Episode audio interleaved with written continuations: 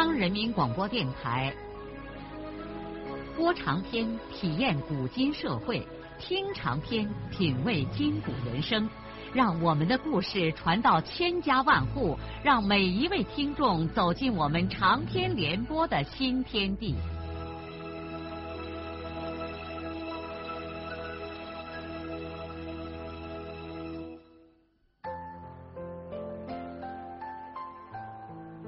听众朋友，请继续欣赏荣获茅盾文学奖的、由中国文联出版社出版的路遥的长篇小说《平凡的世界》，由李野墨演播。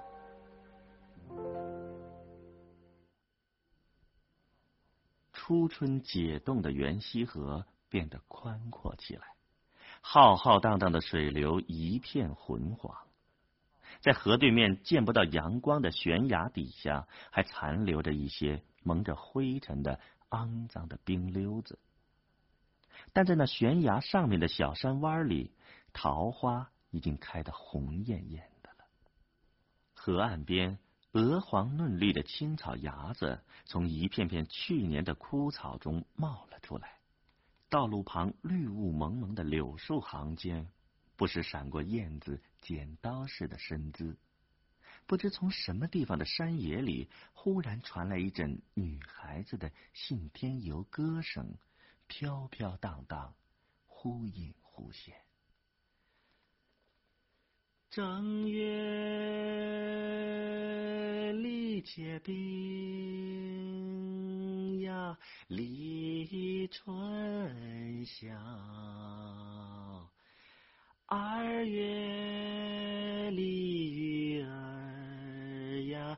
水上漂，水上呀飘来想起我的哥，想起我的哥哥你。等一等啊！少安和润叶相跟着，沿着元溪河畔的一条小路往河上游的方向走着。他们沉浸在明媚的春光中，心情无限的美好，这倒使他们一时没有说什么话。走着走着。润叶终于扬起脸，对少安笑着说：“少安哥，你走慢些嘛，我都撵不上你了。”少安只好把自己的长腿放慢一些。我山里洼里跑惯了，走得太慢，急得不行。润叶指着前面一个青草坡，大声的喊叫起来：“呀，你快看！”少安停住脚步，往他手指的方向看去，他什么也没有看见。他奇怪的问：“看什么？马兰花？看，蓝个莹莹的。”少安还以为是什么了不起的事儿呢，原来是几棵马兰花。这些野花野草，他天天在山里看的多了，没什么稀罕的。可润叶已经跑过去。坐在那几丛马兰花的旁边，等着他过去。他走到润叶身旁，润叶说：“咱在这儿坐一会儿吧。”他也只好坐下来，把两条胳膊绑在胸前，望着草坡下浑黄的元溪河，平静的流向远方。润叶摘了一朵马兰花，在手里摆弄了半天，才吞吞吐吐的说。嗯，少安哥，我我有个急人的事儿，想跟你说一说。嗯，让你看怎么办呢？说着说着，润叶的脸就红的像发高烧似的，犹豫了半天，才又接着说：“嗯，我二妈家给我瞅了个人家。什么人家？”嗯，就是是县上一个领导的儿子。润叶说着，也不扭头去看少安，只是红着脸低头摆弄着那朵马兰花。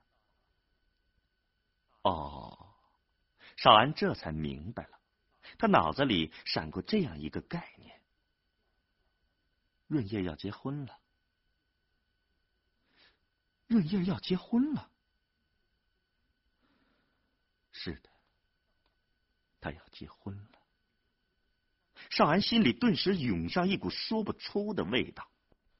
他把自己出汗的手轻轻的放在有补丁的腿膝盖上，两只手甚至下意识的带着一种怜悯抚摸着自己的腿膝盖。你这是怎么了？唉，他马上意识到他有些不正常，他对自己的这种情绪感到很懊恼。他现在应该像一个大哥哥一样帮助润叶拿主意才对呀。润叶专门叫他到城里来，也正是信任他，才对他说这样的事儿。少安很快的使自己平静和严肃起来，对润叶说：“这是好事嘛，人家家庭条件好。哦，那个人做什么工作了？可我不愿意。”润叶抬起头来，带着一种惊讶和失望的表情，望了他一眼。不愿意？嗯嗯，那这主意要你自己拿来。我是问你，你看怎么办啊？少安简直不明白这是怎么回事儿。他掏出一条纸片，从口袋里捏了一撮烟叶，迅速的卷起一支烟棒，点着抽了几口。那你不愿意，不就算了？人家纠缠我，我纠缠。少安不能明白，既然女的不愿意，男的还纠缠些什么呢？这城里人的脸皮怎么这么厚啊？你，你是个死人。日夜低着头嘟囔着。少安感到很内疚，可这又叫他怎么办呢？要么让他去把那纠缠润叶的小子捶一顿，可人家是县领导的儿子。再说，他孙少安凭什么去捶人家呢？如果将来兰香长大了，有人敢这样。他就敢去把那个人锤个半死，可眼下，唉，他看见润叶一直难受的低着头，慌忙之中又不知道应该怎样去安慰他，就急躁的说：“哎，要是小时候谁敢欺负你，我早就把拳头伸出去了。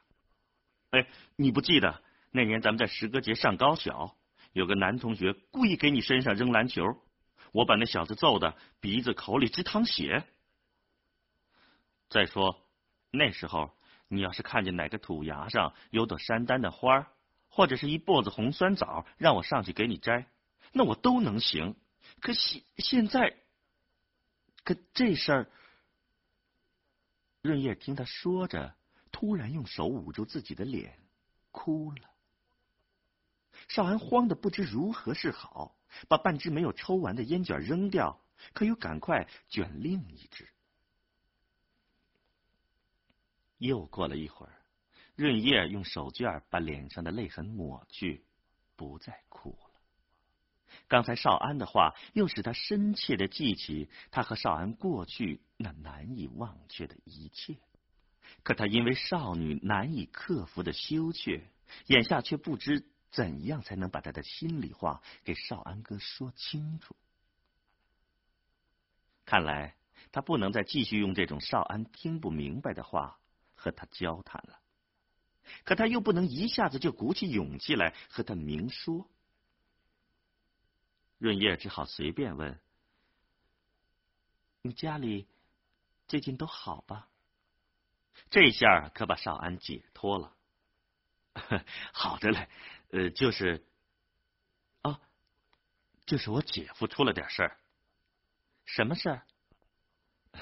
他犯了几包老鼠药，让公社拉在咱们村的会战工地劳教来，还让我爸跟着赔罪，一家人现在都大哭小叫的，愁得我没办法。这真是胡闹！眼下这世道也太不像话了，拿老百姓不当人看啊！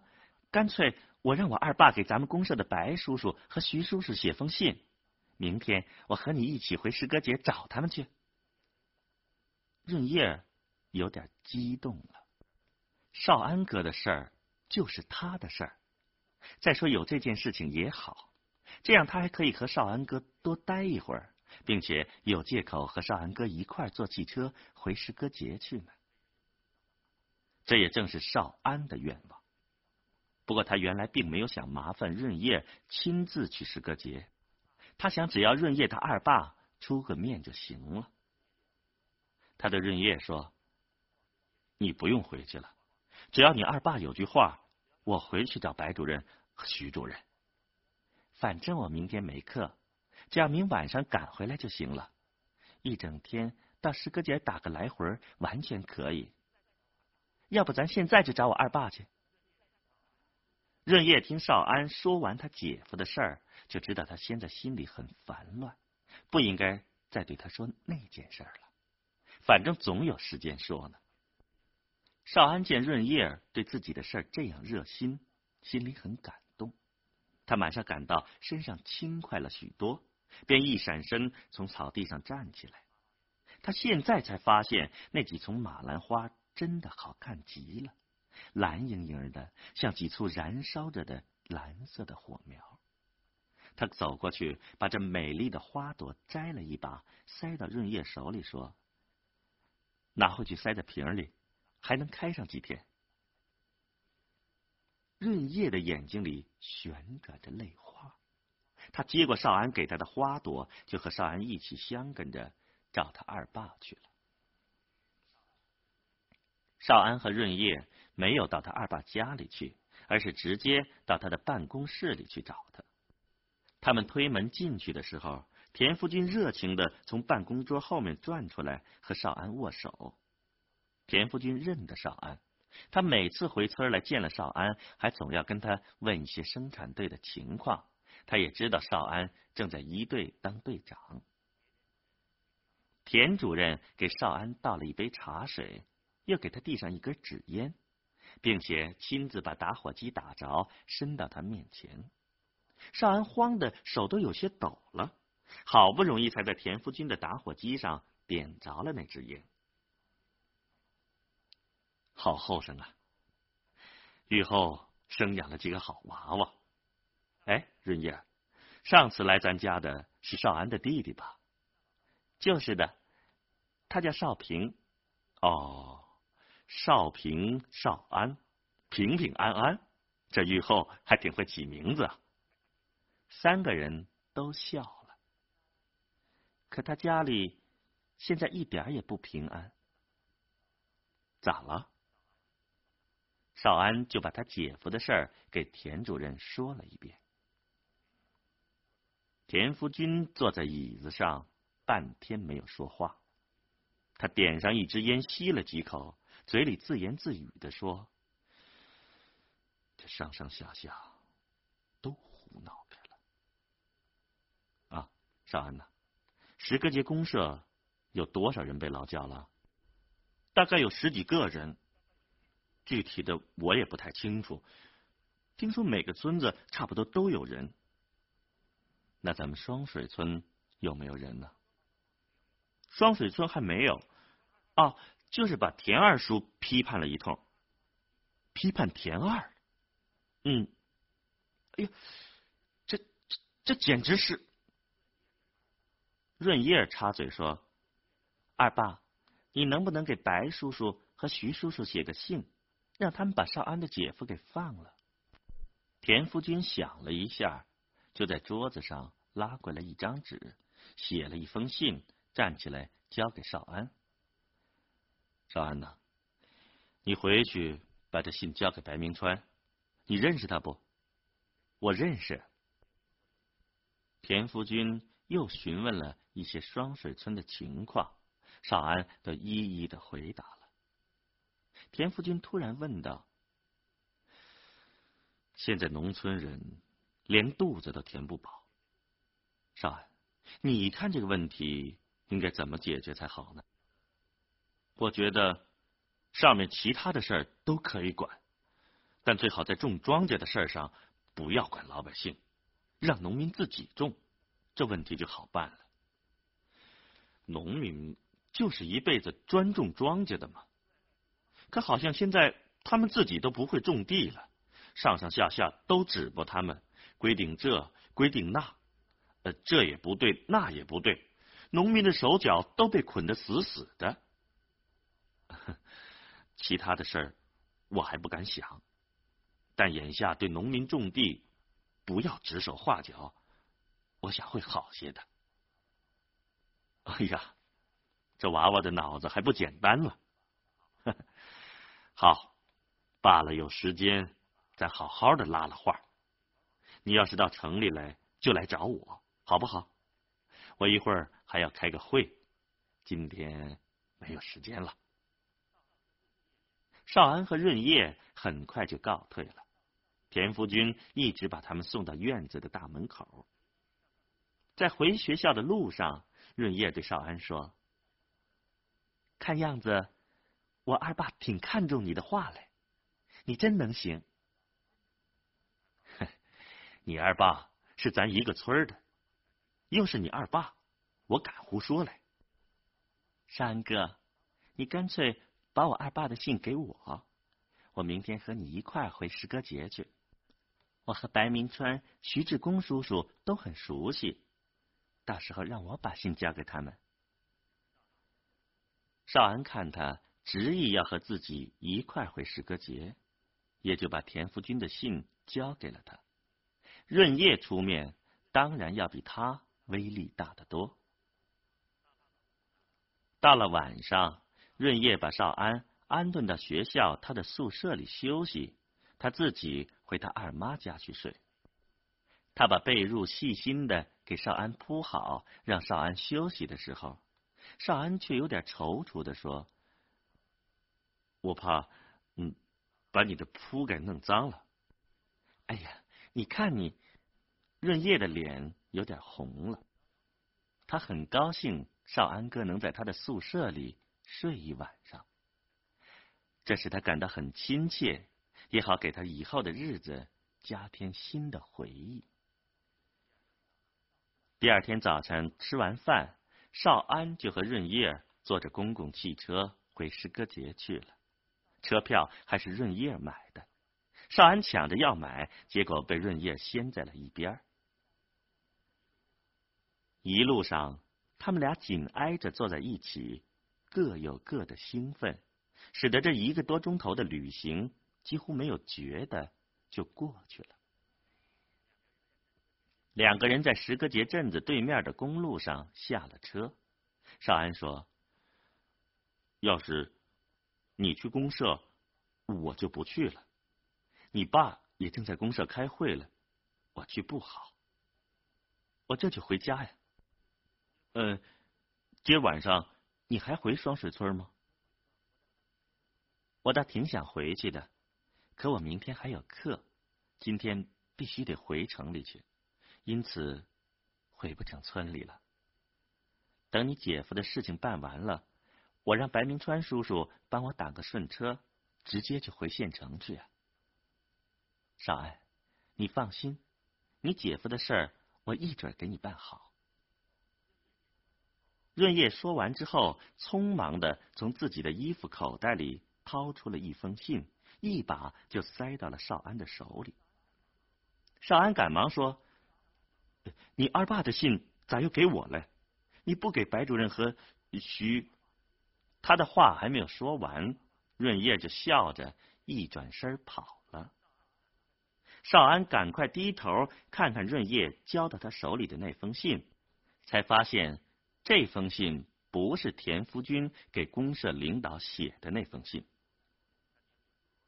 他扭过头来，看见润叶已经穿过东拉河对面的石歌节街道，消失在了供销门市部的后面。街道后面的土山上面一行南来的大雁正排成一个大大的人字，嗷嗷的叫着，向北方飞去。少安慢慢的把信从信封里抽出来，看见信纸上只写着两句话：“少安哥，我愿意一辈子和你好。咱们慢慢再说这件事儿。”润叶。孙少安站在公路上，一下子惊呆了。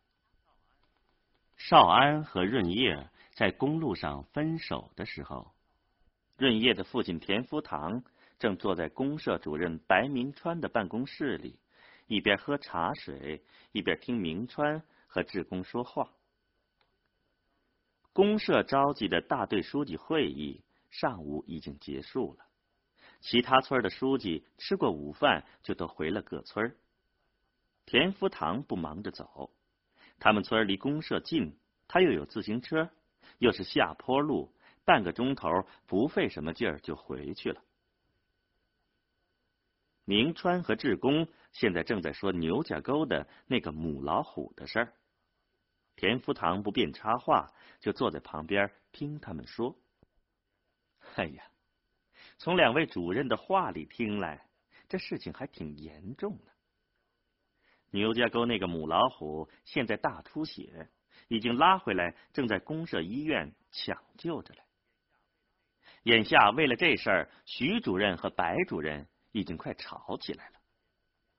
天福堂看着两位主任的话越说越不对劲儿，就机灵的站起来，掏出两根大前门烟，说：“ 呃。”白主任，徐主任，抽烟，抽烟。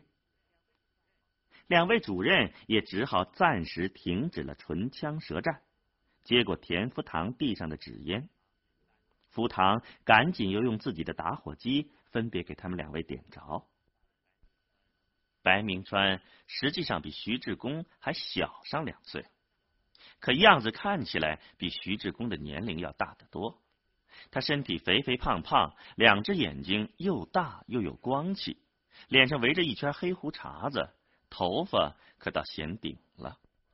他穿着一身肮脏油腻的衣服，披着一领光板老羊皮袄，看那样子倒像是个炊事员或者山区的汽车司机。白明川是一九六六年的高中毕业生，六九年底返乡劳动。七零年的时候，县武装部招一批武装专干，他也被招收了，分在城关公社工作。当年冬天，组织全公社的民兵冬训的时候，有一个民兵把一颗拉了弦的手榴弹没有甩到前面去，反而一扬手滑落在了后面的人堆里。武装专干白明川眼疾手快，把这颗冒烟的手榴弹捡起来扔了出去，避免了一场大灾祸。为此，不仅省地军区，连兰州大军区都发出通报表扬了他。第二年，他就被提升为城关公社的副主任，前年又调到石歌节公社当上了一把手。明川在中学的时候学习就很拔尖儿，还能写上点诗。他人虽然年轻，但脑瓜子可不年轻。当然了。上面布置下来的所有任务，他都和徐志公一样要积极的完成。但是他的做法和徐志公不一样，因为他自己也是农民的儿子，所以他往往对于过分伤害农民的做法感到反感。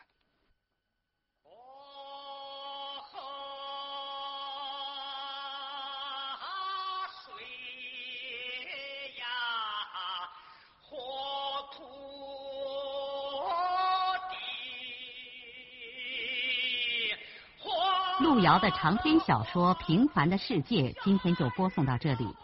您听了以后有什么感想、体会和建议？欢迎来信告诉我们。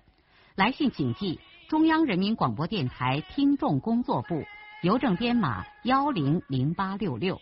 请明天继续收听。节目编辑叶咏梅。